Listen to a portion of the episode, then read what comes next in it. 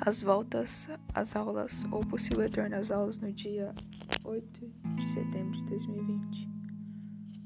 É uma questão bem difícil de resolver com uma simples concordância. Por um lado, o afastamento cada vez mais dos alunos em relação ao ensino à distância é preocupante, mas, por outro, tem as taxas de contaminação do Covid-19 e o ano perdido já que o seguinte seria um caos por causa da retomada apressada das atividades perdidas. Seria impossível retomar todo um ano em quatro meses. O, o fato de a maioria analisar repetir o ano até é uma das maiores provas que é possível, maiores provas de possível solução para o ano 2021.